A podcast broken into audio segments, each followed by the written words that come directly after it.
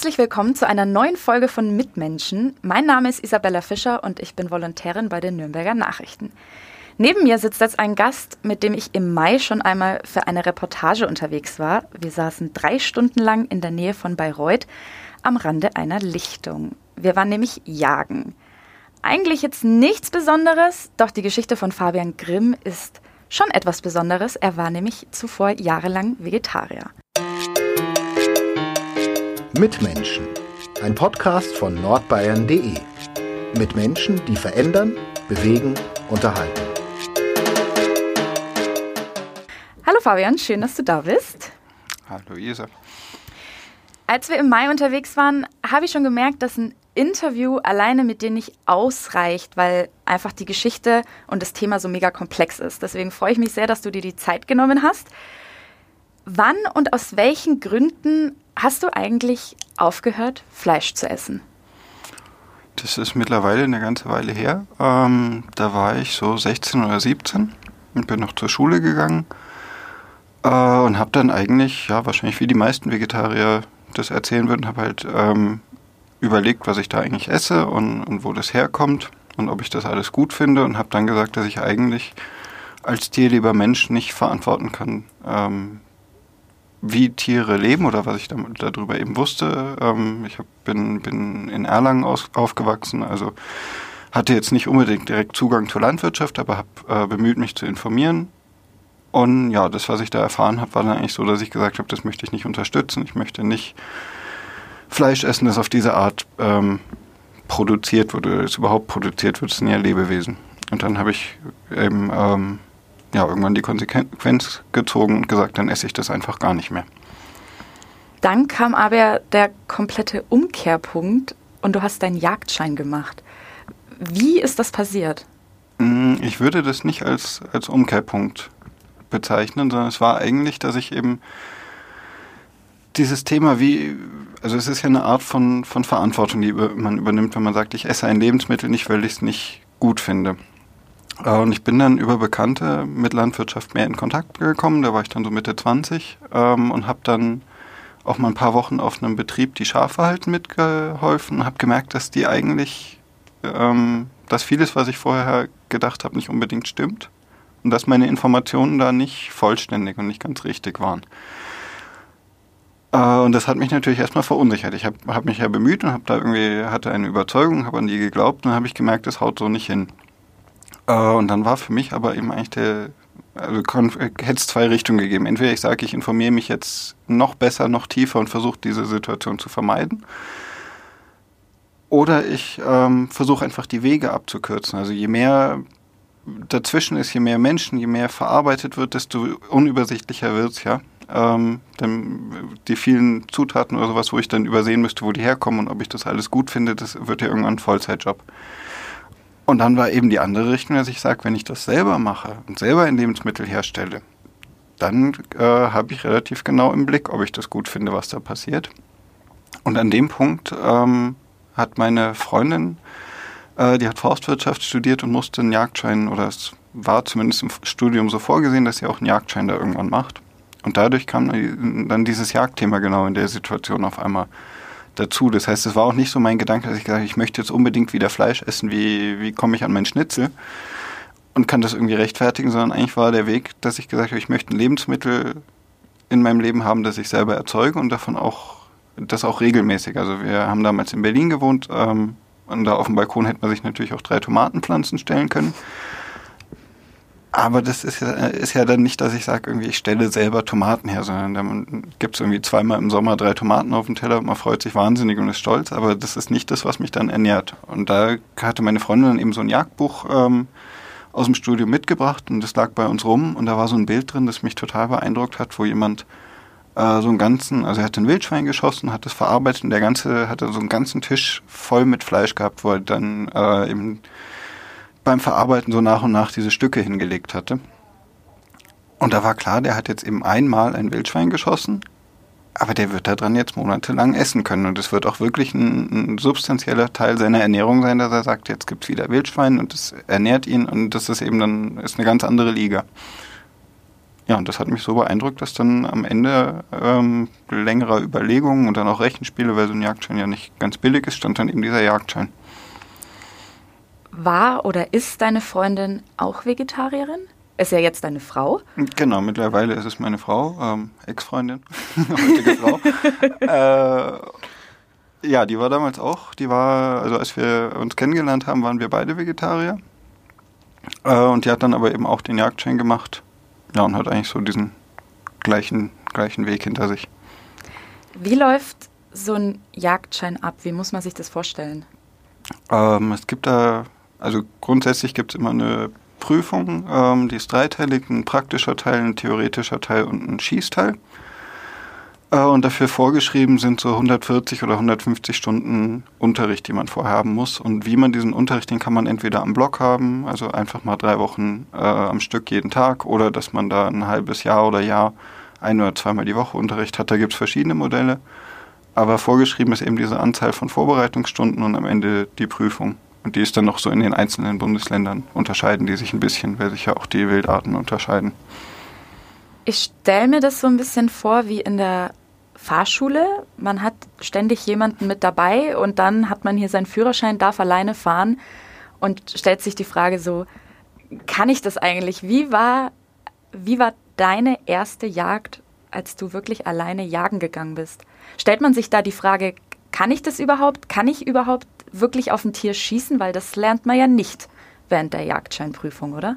Genau, das ist, also ich denke, beim Führerschein hat man viel konkreter noch vor Augen, wo das Ganze eigentlich hinführt, weil man fährt ja schon als Beifahrer und Mitfahrer sein ganzes Leben Auto. Und ähm, auf der Jagd, zumindest wenn man eben nicht aus so einer Jagdfamilie schon kommt oder da sonst irgendwie Anschluss hat, ähm, kann man vielleicht eben vorher schon hier und da mal irgendwo mitgehen und sich das so ein bisschen anschauen, aber eigentlich den Kern der Sache, darf man ja gar nicht ausprobieren, ähm, wenn man eben noch kein Gewehr hat und auch nicht schießen darf. Das heißt, man hat da dann relativ viel Zeit und Geld investiert und muss dann, ähm, ja, muss dann auf einmal sehen, ob das wirklich das ist, was man sich erhofft hat. Ich denke, man, dadurch, dass man sich eben viele Gedanken macht, also ich war eigentlich dann schon zuversichtlich, dass ich da einen Weg gehe, den ich auch gehen möchte. Ähm, und dann standen aber so neben diesen, diesen ethischen Fragen, kann ich auf ein Tier schießen, auch ähm, die ganz konkrete praktische Frage im Vordergrund, auf welches Tier soll ich eigentlich schießen? Also man kriegt dann Vorgaben, da wird einem gesagt, äh, bei uns im Revier darfst du heute dieses oder jenes Tier, also ein, ein, Jungtier oder ein Männchen oder ein Weibchen oder ein junges Weibchen oder ein altes Männchen oder was auch immer erlegen. Ähm, ja, und das muss man dann, also wenn man sich einfach vorstellt, dass man in der Stadt irgendwo einen Hund laufen sieht und jemand sagt, und wie alt ist dieser Hund? Das weiß man in der Regel erstmal nicht. Und der hat auch keinen Zettel dran, wo man draufschauen kann. Ähm, und so ähnlich ist es dann eben auch, dass einem jemand sagt, du darfst jetzt ein ähm, junges Reh oder ein, äh, ein, Kalb, heißt es dann bei, bei den Hirschen, erlegen. Und da muss man erstmal schauen, wie die aussehen und ob man das ähm, sich da auch so sicher ist, dass man sich traut abzudrücken das ist ja eine Sekundenentscheidung. Also das heißt, du hast ja eigentlich jetzt nicht eine halbe Minute Zeit, dir das Tier anzugucken. Und also ich kann mir vorstellen, dass es nicht so lange stehen bleibt in der perfekten Position und sich dir noch präsentiert.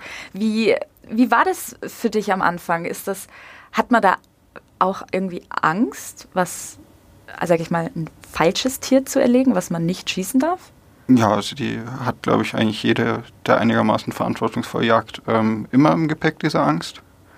Und ähm, ja, natürlich wird aus der, mit der Zeit aus dieser Angst einfach eine gesunde Vorsicht. Also man äh, weiß ja dann irgendwann hoffentlich einigermaßen, was man tut.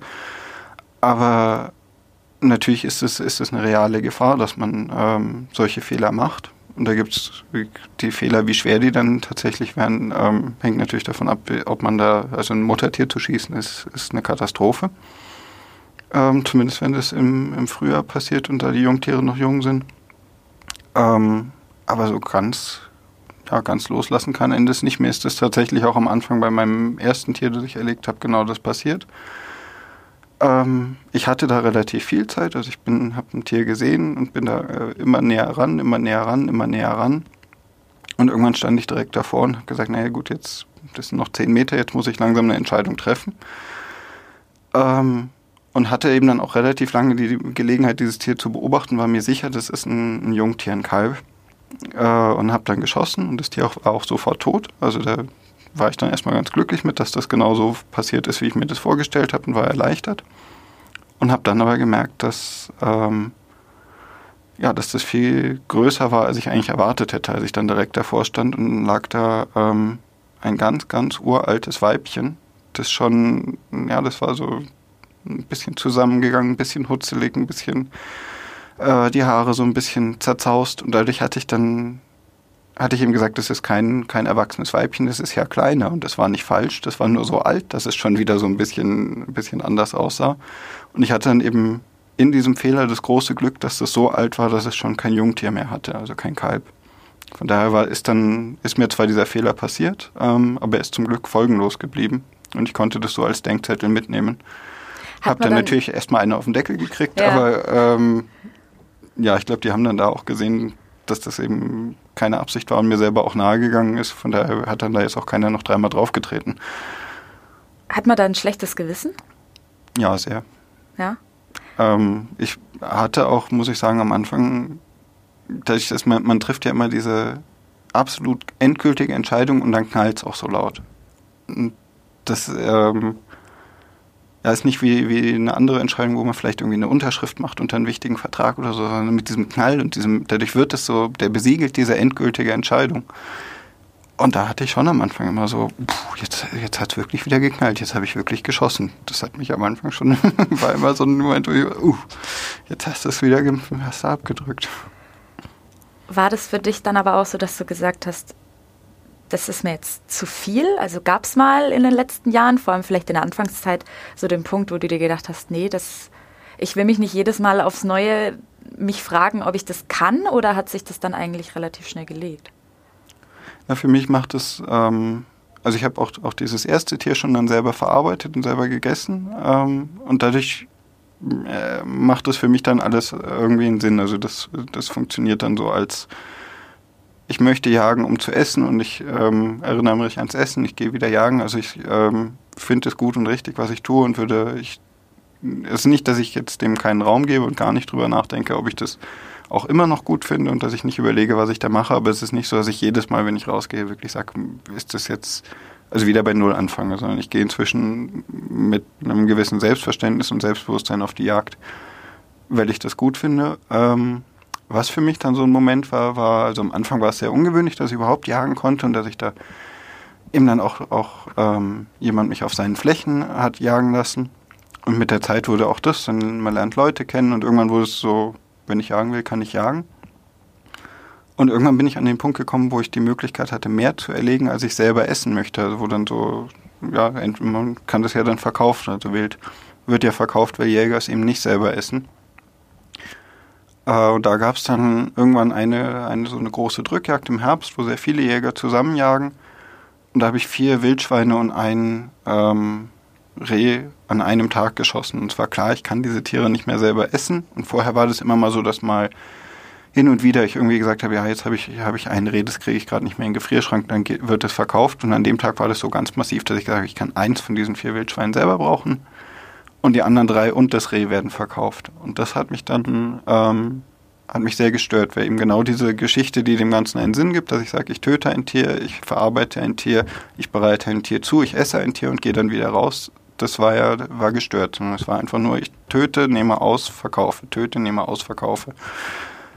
Und das wollte ich dann nicht. Also das war für mich dann so ein Punkt, wo ich gesagt habe, ich erreiche da jetzt auch eine Grenze, ähm, das ist, wenn jemand mal zu mir nach Hause kommt und mit mir essen möchte, natürlich gar kein Thema. Der, der soll an meinem Tisch nicht hungrig aufstehen. Ähm, und auch wenn, wenn Weihnachten ist und meine Eltern sagen, wir können Wild machen, dann sage ich natürlich nicht, dass ich da jetzt nicht für alle Wild mitbringen würde. Aber dass ich, wenn ich weiß, ich brauche selber gerade gar kein Fleisch mehr, mein Gefrierschrank ist voll ähm, und ich erlege jetzt trotzdem noch drei Rehe, einfach nur, weil ich es kann und weil ich die verkaufe, das ähm, ist so eine Grenze, die ich nicht möchte und wo ich jetzt heute auch eben sage, dass ich ähm, Jagd, Jagdeinladungen, sagt man, also dass jemand sagt, ich könnte da irgendwo mitgehen, ähm, wenn ich merke, dass das eigentlich für mich vom Fleisch her diese Grenze überschreiten wird, wahrscheinlich, dann ähm, sage ich sowas heute auch ab. Wie viele Mahlzeiten bekommst du denn, sage ich jetzt mal, vom Wildschwein und von dem Reh? Wie lange kannst du davon essen und deine Familie? Ah, das ist ganz spannend, weil das, ähm, also bei Masttieren könnte man das äh, tatsächlich jetzt sehr, sehr gut beantworten. Also ein, ein Schlachtschwein hat ein ähm, Schlachtgewicht, also so dieses Standard, das jetzt nicht in einer Hausschlachtung oder so ist, sondern auf einem großen Schlachthof ähm, ist irgendwo bei gut 90 Kilo. Und wenn das weniger oder mehr wiegt, dann gibt es Preisabschläge. Deswegen kommen die tatsächlich mit diesem Schlachtgewicht von ein paar 90 Kilo immer dorthin. Mhm. Und dann könnte man das gut umrechnen. Bei Wild ist das ähm, also ein Rehkitz, sieht man dafür zum Herbst auch die, die Rehkitze schon erlegen. Da kommen drei, dreieinhalb Kilo Fleisch raus. Ähm, ein schwerer Rehbock, da sind es auch mal zehn. Mhm. Und bei Wildschweinen ist es noch extremer, da ist man irgendwo von kleine Frischlinge, die eben auch so drei, vier, fünf Kilo Fleisch ähm, ohne Knochen, ohne Fell ergeben, bis zu einem riesengroßen Keiler, der locker 60 Kilo bringt. Ich bin zwar schlecht in, in Mathe, aber wenn ich mir mal so überlege, wenn man ins Restaurant geht, wie viel Gramm Fleisch man dann bekommt, kann man ja schon eine gute Zeit lang von sich von ernähren. Ja, also in der Gastronomie rechnet man mit 200 bis 300 Gramm ja, genau. pro Person, je nachdem wie viel Beilagen und ob es Vor- und Nachspeisen gibt. Also Gibt's ich denke, vier Mahlzeiten pro Kilo ja. kann man so grob ähm, schon rechnen. Gibt es dann bei euch daheim jeden Tag Wild? Hm, nicht jeden Tag, aber schon also mittlerweile ähm, mache ich auch äh, so Kochwurst, also Leberwurst vor allen Dingen. Und ähm, jetzt, wo es wieder kälter wird, räuchere ich auch. Mhm. Das heißt, es ist dann auch, ähm, da kann man ein Wild auch mal so reinschmuggeln, dass es eben morgens ein Leberwurstbrot äh, Brot gibt. Äh, wo ich jetzt nicht sagen würde, ich habe heute wild gegessen, mhm. aber tatsächlich waren dann irgendwo mal ein paar, paar Gramm dabei. So wie ja auch sonst diese 60 Kilo Fleisch, die, die der Durchschnittsdeutsche im Jahr isst, zustande kommt, dass man auch sagt, aber ich esse doch gar nicht jeden Tag Steak, aber, ja, aber äh, da war doch Bierschinken heute Morgen auf dem Brot. ähm, Nochmal kurz zurück zur Jagd. Wenn der Schuss gefallen ist und das Tier umfällt, was machst du dann? Was passiert dann?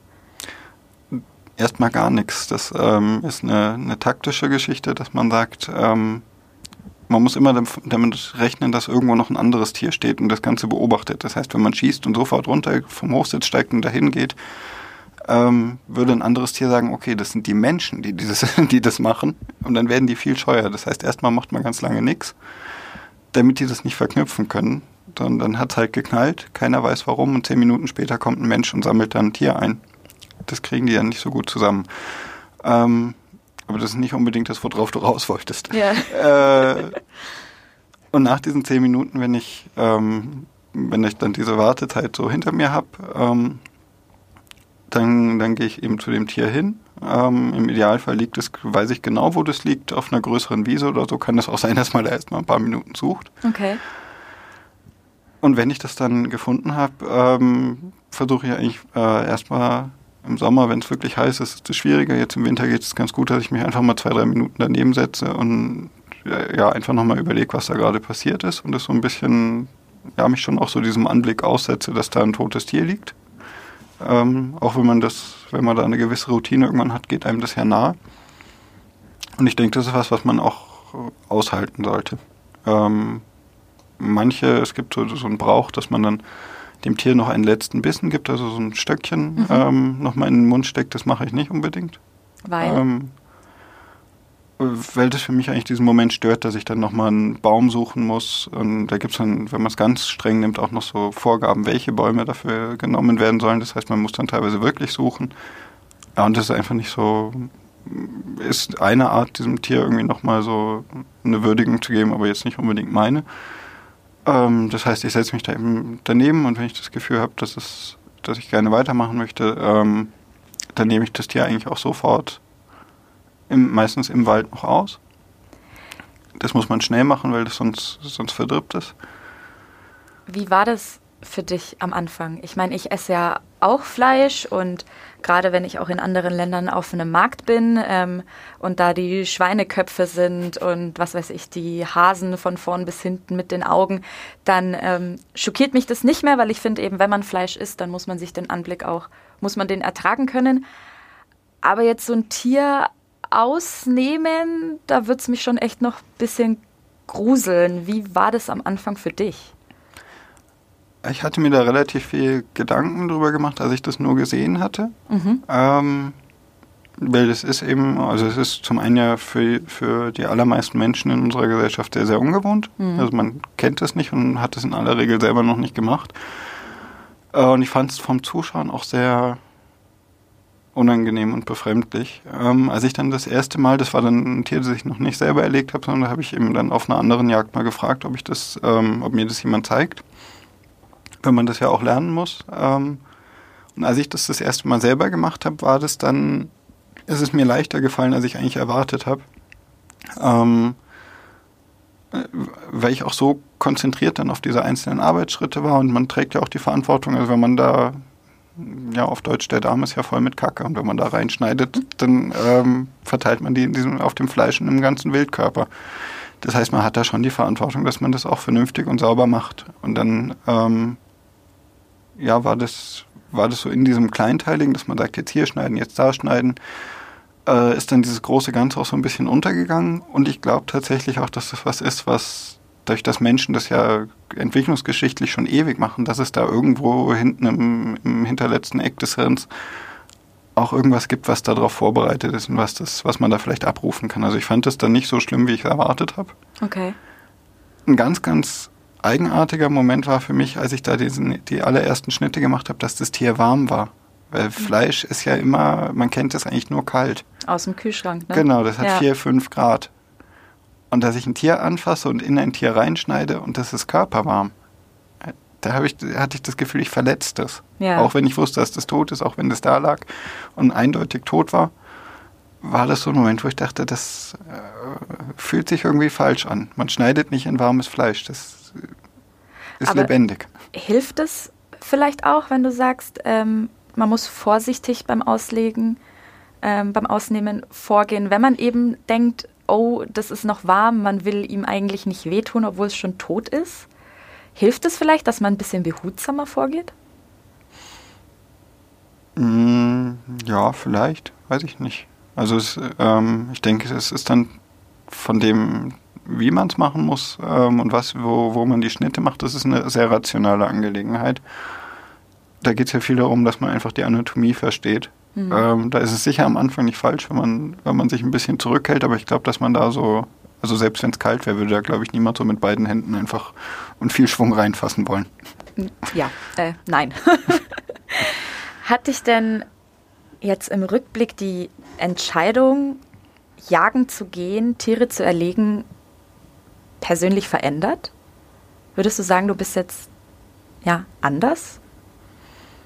Also vom rein vom Praktischen ganz sicher. Ähm, ich habe eben, als ich einen Jagdschein gemacht habe, habe ich in Berlin äh, studiert, Kommunikationsdesign und, und war da an der Kunsthochschule und das war ein Umfeld, ich glaube, viel weiter kann man von diesem ganzen Jagdthema eigentlich gar nicht weg sein. Ähm, und auch die Leute, zu denen ich da noch Kontakt habe, die leben jetzt natürlich ein sehr anderes Leben. Also wenn man irgendwo mitten in Berlin wohnt und dann auch Gestaltung macht, eben vielleicht für Museen oder für kulturelle Veranstaltungen oder sowas bewegt man sich natürlich in einem ganz anderen Umfeld. Ähm, ich habe mittlerweile auch einen eigenen Jagdhund. Das heißt, ich bin jetzt einfach jeden Tag, ob ich das will oder nicht und ob es regnet oder nicht, äh, zweimal im Wald. Einfach damit dieses Tier sich bewegen kann. Und dein Hund und ist wirklich sehr süß, muss man sagen. Ja, sehr süß. Akira. Aber ne? auch, genau, Akira, aber auch, ähm, auch jagdlich toll. Ähm, ja, und das, da hat es einfach schon den, den Alltag so weit geprägt, dass es natürlich dann auch, auch mich und mein ganzes Leben und alles, was da dran hängt, ähm, sehr, sehr geprägt hat. Ich habe mir mal die Zahlen rausgesucht. Ähm, 2018, 2019 hatten über 388.000 Menschen in Deutschland einen Jagdschein und die Zahlen gehen immer weiter nach oben. Ist das ein Trend, jagen zu gehen? Ich habe auch mal eine Reportage angeguckt, ähm, da hat eine Journalistin einen Selbstversuch gemacht. Und eigentlich alle, alle Jagdscheinanwärter waren so alt wie ich, Mitte, Ende 20. Ist das jetzt einfach so das neue Ding?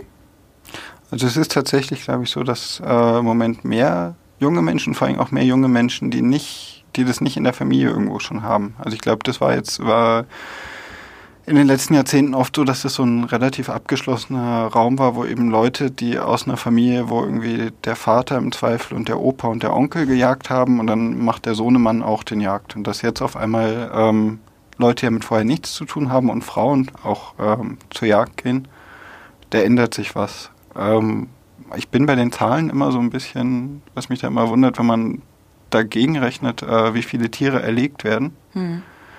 dann ist man irgendwo so bei drei Rehen und ein bis zwei Wildschweinen pro ausgegebenem Jagdschein. Und das ist relativ wenig. Also Leute, die aktiv jagen, erlegen in der Regel eigentlich mehr. Von daher knirscht da irgendwo bei in diesem ganzen Zahlengefüge was und ich kann nicht genau sagen, an welcher Stelle.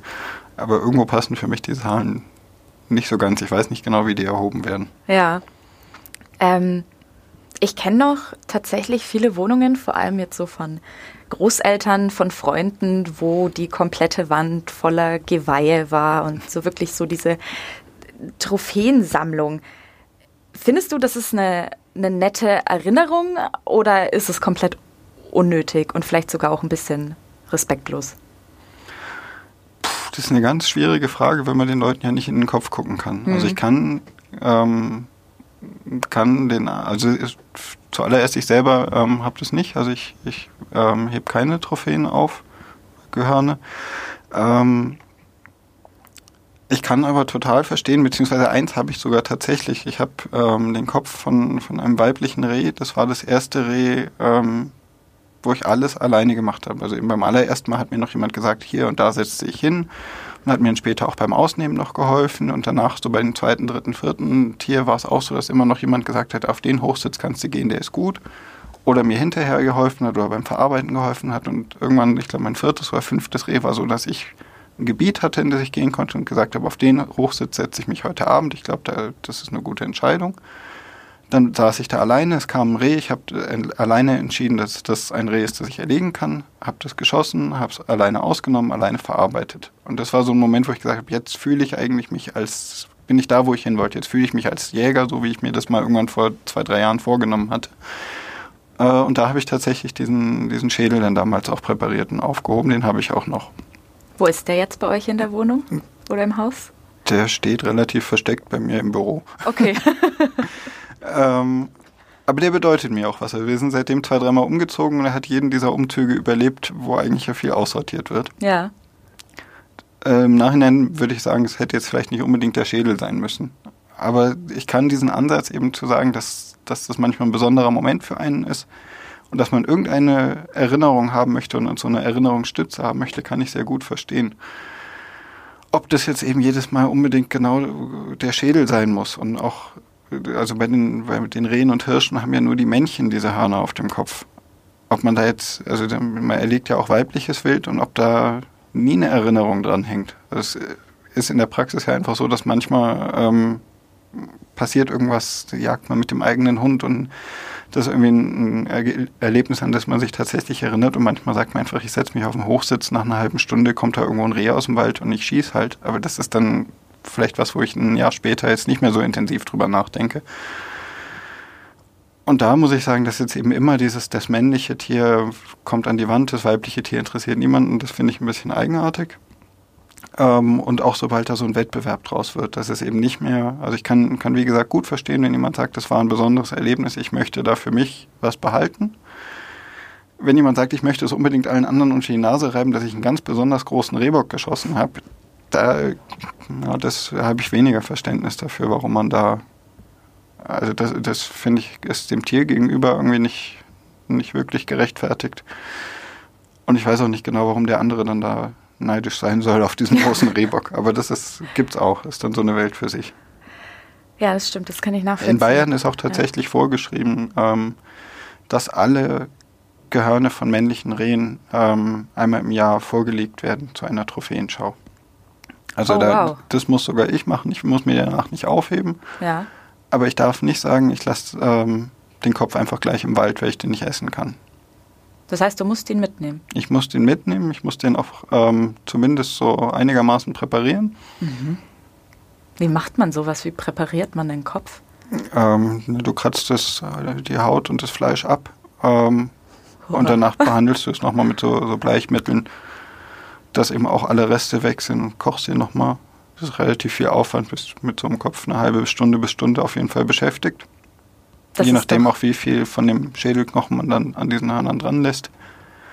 Aber es ist in Bayern ähm, als einziges Bundesland bis heute vorgeschrieben, dass man da eben alles männliche, nur das männliche Wild, die bei den Weibchen funktioniert das ja nicht, aber alles männliche Wild muss einmal im Jahr abgeliefert werden. Dann werden alle aus dem Landkreis zusammen ausgestellt. Man kann die sich anschauen und danach darf dann jeder damit tun und lassen, was er möchte. Es ist irgendwie ein bisschen eine absurde Vorstellung. Mich wundert es irgendwie auch nicht, dass das nur in Bayern so ist. aber ist auch ein bisschen eine Tradition aus vergangenen Zeiten, oder? Es hat auf jeden Fall eine Menge mit Tradition zu tun. Ja.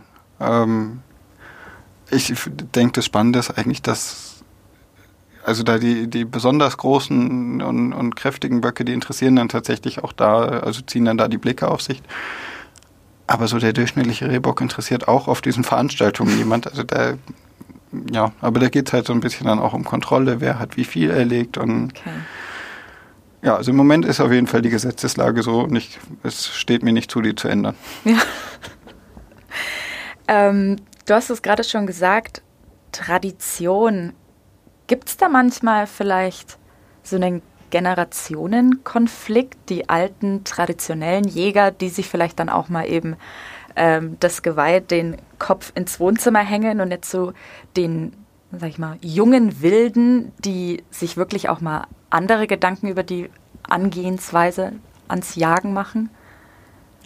Ich glaube nicht, dass das so sehr ein Generationending ist, sondern dass es auch stark eben mit diesem Herkunftsding ist. Also ich glaube, dass manche Traditionen, und ich würde das auch nicht schlecht reden wollen, mhm. also wenn jemand, ähm, was ich vorhin schon gemeint habe mit diesem, diesem letzten Bissen und diesem Stöckchen, ähm, das ist für einen Außenstehenden ähm, vielleicht sehr befremdlich und ist eben auch was, was ich selber nicht mache, aber ich weiß, dass es Leute gibt, denen das sehr viel bedeutet und die das sehr ernst nehmen weil die das von klein auf so gelernt haben, dass man das macht und für die ist das dann, gehört das dazu und denen bedeutet das was.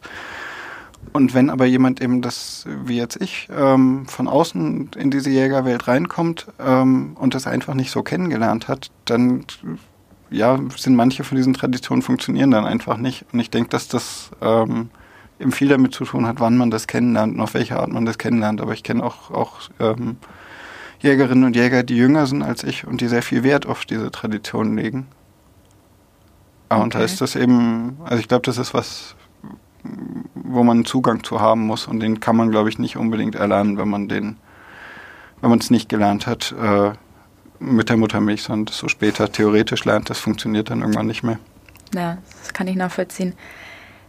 Du hast mir im Mai einen Satz gesagt, der mir tatsächlich im Gedächtnis geblieben ist, denn für dich oder allgemein gibt es keine ehrliche Ernährung. Was meinst du damit? Ehrlich glaube ich ähm, tatsächlich schon an schuldlos würde ich. Äh, ich weiß nicht genau, was ich da gesagt habe. Wahrscheinlich ja, ich schuldlos, gesagt, so ehrlich. Für mich ist eigentlich das, was ich zumindest damit hoffentlich gemeint habe, ähm, ist, dass ich sage, dass ähm, ja, eigentlich, eigentlich kann man da bei Darwin anfangen und sagen, ähm, jedes Leben steht in Konkurrenz zu anderem Leben. Und wenn ich, egal wie ich mich ernähre, also selbst wenn ich sage, ich esse eben nur pflanzlich, dann wachsen diese Pflanzen auf einer Fläche, die nicht natürlich ist, sondern die ist dann mein Beet oder mein Acker. Und da rupfe ich alles aus, bis auf die Pflanze, die ich da haben möchte.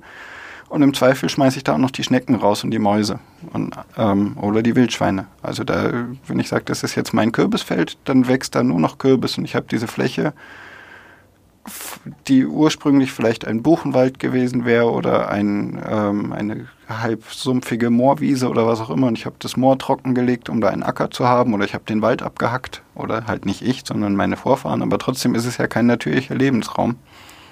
Und selbst wenn ich nur sage, dass ich als äh, ganz extremer Mensch, ich ernähre mich nur von den Äpfeln, die schon vom Baum gefallen sind, das würden die Wespen und die Igel und die Dachse auch gerne tun. Also irgendwo fusche ich immer mit allem, was ich für mich nutze, um am Leben zu bleiben und mich zu ernähren, fusche ich immer ähm, anderen Lebewesen und Lebensformen ähm, irgendwo rein. Mhm. Ja, und ich denke, dass man da eben wenn man immer weiter versucht, diese Schuld von sich zu nehmen und zu sagen, ich esse kein Fleisch, weil dafür muss ein Tier sterben. Ich esse keine Milch, weil dafür muss ein Tier gehalten werden und, und ein Kalb äh, oder ein, ein Lamm oder was auch immer geboren haben und befruchtet worden sein, vielleicht künstlich, das möchte ich nicht. Und ich esse jetzt eben ähm, auch nichts, was am Baum gewachsen ist. Also man schränkt sich immer weiter ein, aber am Ende kommt, kann man nicht da ankommen, dass man sagt, jetzt, jetzt stört es niemanden mehr. Mhm. Dann muss man eben irgendwann sagen, ja, die Wespen sind mir jetzt egal, die den Apfel gerne gehabt hätten. Und das denke ich eben, wenn man versucht, sowas konsequent zu Ende, äh, zu Ende zu denken und merkt, dass es nicht funktioniert, dann muss man da vielleicht eben sich mal äh, einen anderen Gedanken nochmal suchen. Und das war für mich dann so ein Punkt, wo ich eben sage, dass die Jagd, die sehr, sehr brutal, brachial sagt, ich, mein Leben ist mir wichtiger als das von diesem Wildschwein. Ich möchte das Wildschwein essen, deswegen geht es mit dem Wildschwein zu Ende. Aber es ist eben ist eine klare, klare Entscheidung, nicht so ein Rückzugsgefecht, wo ich eigentlich dann nur immer weiter zurückweiche und wo nie irgendwo ankommen kann. Ich kann mir vorstellen, dass du bestimmt relativ oft ähm, mit Leuten diskutierst, gerade weil das Thema Ernährung ähm, ja auch immer wieder aufkocht in Deutschland. Nicht jetzt zuletzt mit ähm, der Geschichte Tönnies, wo man wieder ganz Deutschland gesehen hat, wie eigentlich die Fleischproduktion ähm, so aussieht. Mit wie läuft so eine Diskussion ab? Bis sind Vegetarier, Veganer, sind da die Fronten komplett verhärtet oder mit wem kannst du besser darüber diskutieren? Mit ähm, Vegetariern und Veganern sind die Fronten auf jeden Fall am Anfang meistens klarer. Da ist natürlich, mhm. wenn man sagt, ich habe heute schon ein Wildschwein erschossen, so, da stellt man in den Raum und das wird auf jeden Fall erstmal laut und bunt. Mhm. Ähm, aber zumindest mit Leuten, die sich da auch ein bisschen drauf einlassen und mit denen es dann wirklich eine Diskussion gibt, da bin ich oft dann, weil ich ja selber Vegetarier war und eigentlich ganz viele Gründe für Leute, die, die kein Fleisch essen wollen, sehr gut nachvollziehen kann. Oder eben auch, ich esse bis heute nur Wildfleisch. Ähm, das heißt, ich, ich würde diese Tönnies-Geschichte würde ich genauso sagen, das finde ich auch nicht in Ordnung. Mhm. und dann kommt man da natürlich schnell in, eine, in ein anderes Gebiet, ein anderes Gesprächsthema. Da ist dann tatsächlich jemand für mich schwerer zu erreichen und auch, auch äh, in einer Konfrontation irgendwo schwerer, sich einig zu werden, wenn jemand sagt, ich gehe liebend gerne jeden Tag irgendwo Burger essen und ähm, wenn ich grille, dann greife ich immer ganz unten ins Regal, weil der ist so schön günstig das ist was, was ich eben tatsächlich einfach nicht nachvollziehen kann mhm. äh, und wo ich ja, wo ich dann auch argumentativ irgendwie schneller an Grenzen stoße, weil es dann einfach so unterschiedliche Sichtweisen sind, dass man nicht auf den grünen Zweig kommt.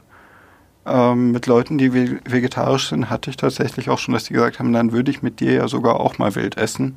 Und umgekehrt ist aber so, dass, also ich habe viele Vegetarier und Veganer im Freundes- und Bekanntenkreis und da würde ich jetzt auch, wenn ich bei denen zum Grillen eingeladen bin und jeder was mitbringt, dann bringe ich da natürlich jetzt nicht unbedingt das blutige Steak mit, sondern äh, dann komme ich da auch mit Hummus und Gemüse. Und dann kommt man da eigentlich, komme ich zumindest mit solchen Leuten deutlich besser zurecht. Wie hat denn dein Umfeld reagiert, als du gesagt hast, so, ich mache jetzt den Jagdschein? Gab es da welche, die komplett Unverständnis gezeigt haben?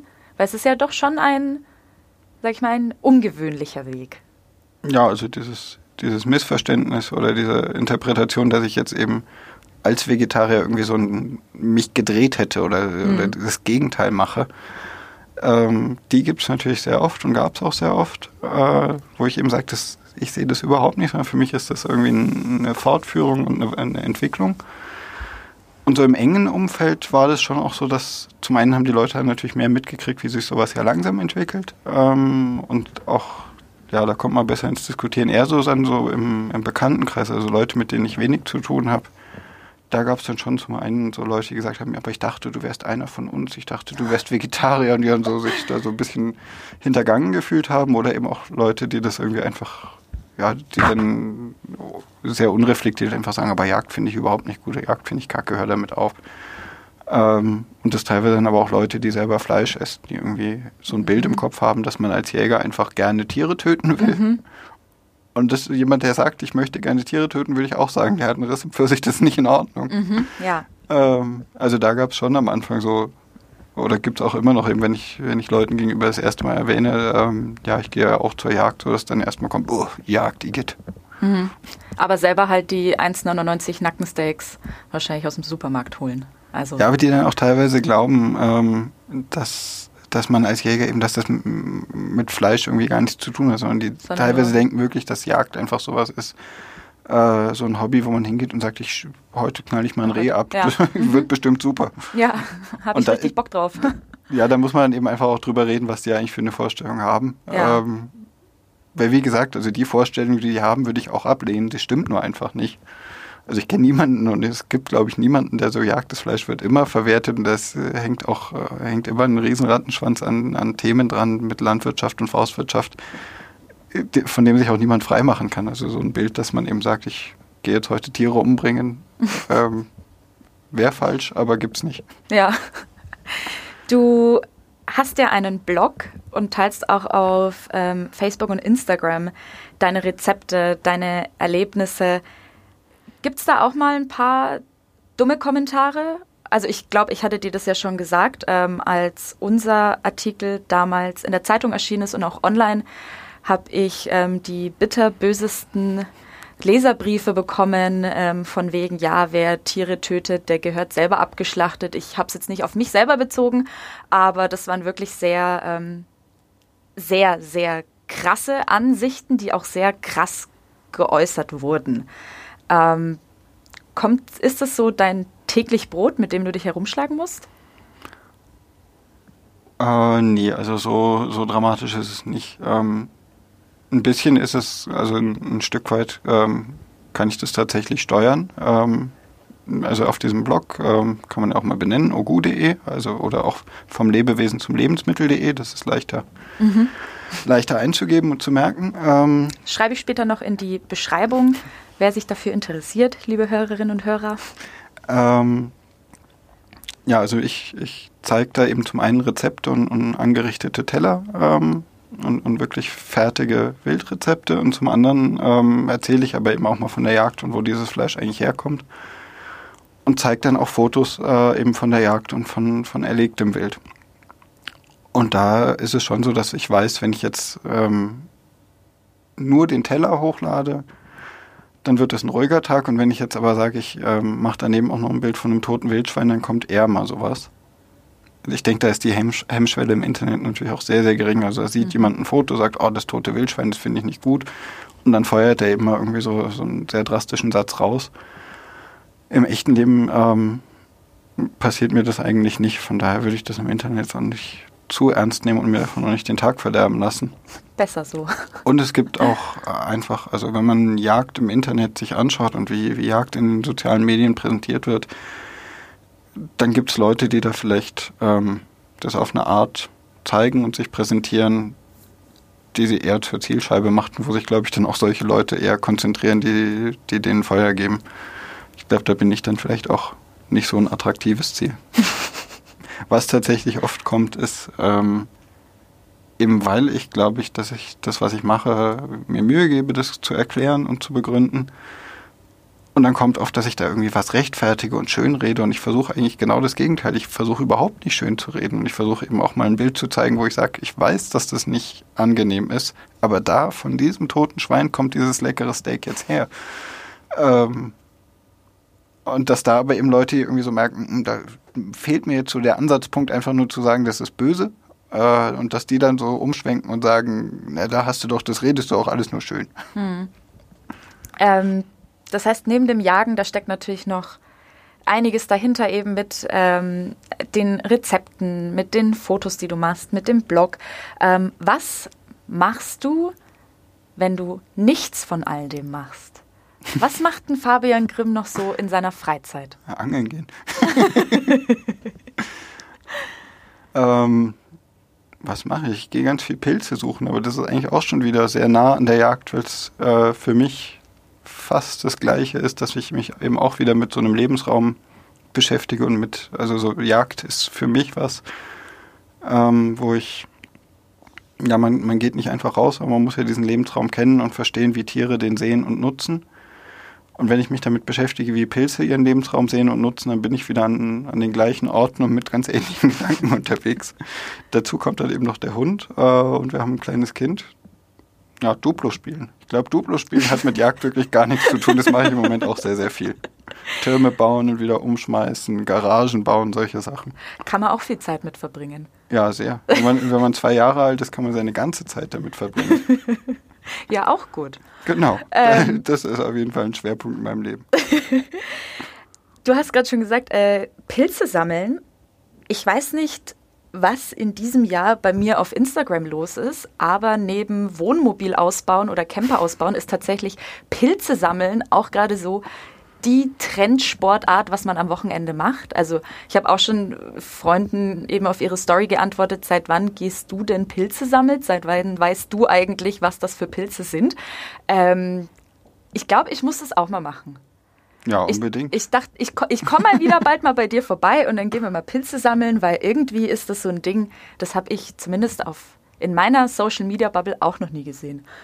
Ja, ich glaube, das äh, gehört zu diesem, diesem Jagdtrend-Thema, was du gesagt hast, dazu eben, weil es so ein irgendwo, also für mich ist es, ist es fast das gleiche wie Jagen oder ganz eng, gehört ganz eng dazu, nur dass man eben, man kauft sich ein Pilzbuch für 20 Euro und kann losgehen.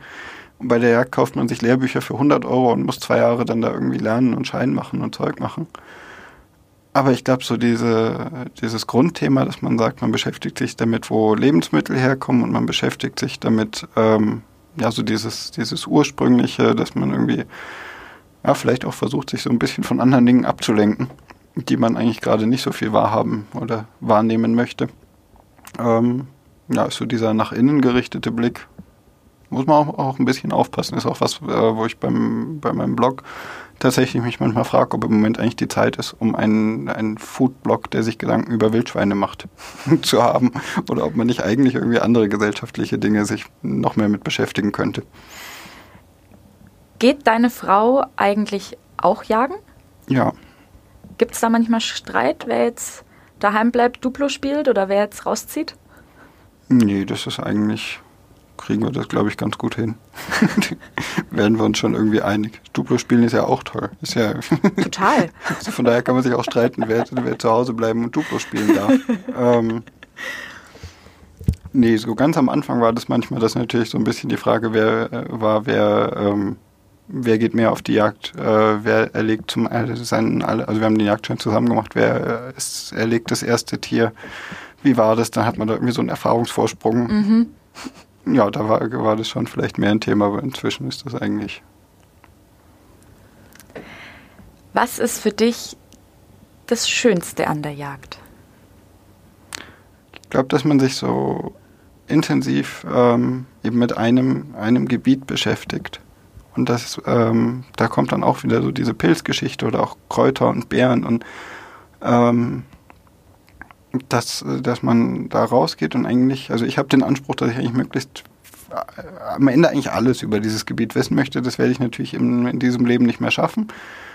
Ähm, aber für mich hängt es eben zusammen, dass ich sage, ich möchte wissen, was da für Pflanzen wachsen und die benennen können. Alle kleinen Gräschen und alle Büsche und Bäume und so weiter. Und ich möchte die Pilze kennen, ich möchte das Wild kennen. Und dass dieses Thema nie aufhört, sondern dass man sich da immer noch weiter reinfuchsen kann und sagen kann, okay, ich weiß jetzt, da hinten wohnen irgendwie die Rehe drin was machen die da? Was fressen die da eigentlich? Ähm, und kann ich das auch fressen? Also, das ist so eine, so eine ganz große Welt, die man auch jenseits von diesem eigenen Gebiet, wo ich das irgendwie sagen würde, dass das immer so ganz intensiv ist, kann ich die natürlich auch mitnehmen und kann gucken, was machen andere, wie funktioniert unsere ganze Kulturlandschaft. Ähm, und dann kommt man in so viel, viel größere Themen eben rein, dass man sagt, warum haben wir im Moment eigentlich so viele Wildschweine? Weil wir natürlich jetzt viel Mais haben, weil wir diese Energiewende wollen und auf einmal wird Mais hochsubventioniert, dann steht überall Mais, die Wildschweine fressen den Mais, ihnen geht's gut, sie vermehren sich und dann kommt man so in, in ähm, ein sehr großes, breit gefächertes Nachdenken eigentlich darüber, wie Menschen mit, mit ihrer Umwelt und unserem Planeten irgendwo auch umgehen. Und ich glaube, da ist eben so dieses, diese ganz konkrete Beschäftigung im Kleinen immer spannend, wenn man die dann versucht, aufs Große zu übertragen. Ich muss tatsächlich sagen, als ich mit dir im Mai unterwegs war, fand ich am schönsten diese unglaubliche Ruhe als Stadtkind. Ich fand es war schon fast, hatte was Meditatives, drei Stunden lang ähm, unterm Hochsitz auf dem Klappstuhl zu hocken. Am Anfang war es auch ein bisschen schwierig, weil ich das nicht kenne, drei Stunden mich nicht zu bewegen. Ähm, wir haben an dem Abend oder beziehungsweise nicht wir, du hast an dem Abend ähm, nichts geschossen. Wir haben aber, ich glaube, ein Weibchen gehört, es hat sich angehört wie ein sehr unzufriedenes Tier, das so ein bisschen ähm, gerührt hat. Ja, Akira war im Auto. Ähm, lieber Fabian, ich würde sagen, das waren schöne und gute Schlussworte von dir. Vielen lieben Dank für dieses nette Gespräch. Es war wirklich sehr interessant und ähm, ich hoffe, liebe Zuhörerinnen und Zuhörer, dass es auch ähm, für euch interessant war. Es ist ein Thema, über das man, glaube ich, stundenlang ähm, sprechen kann. Und ja, vielen lieben Dank, dass du heute zu uns ins Podcaststudio gekommen bist. Ja, sehr gerne. Hat mich gefreut. In der nächsten Folge kommenden Donnerstag spricht meine Kollegin Franziska Holzschuh mit Uschi Unsinn, Drag Queen, Aktivistin und Stadträtin der Grünen in Nürnberg. Ich bedanke mich fürs Zuhören und bis zum nächsten Mal bei Mitmenschen. Mehr bei uns im Netz auf nordbayern.de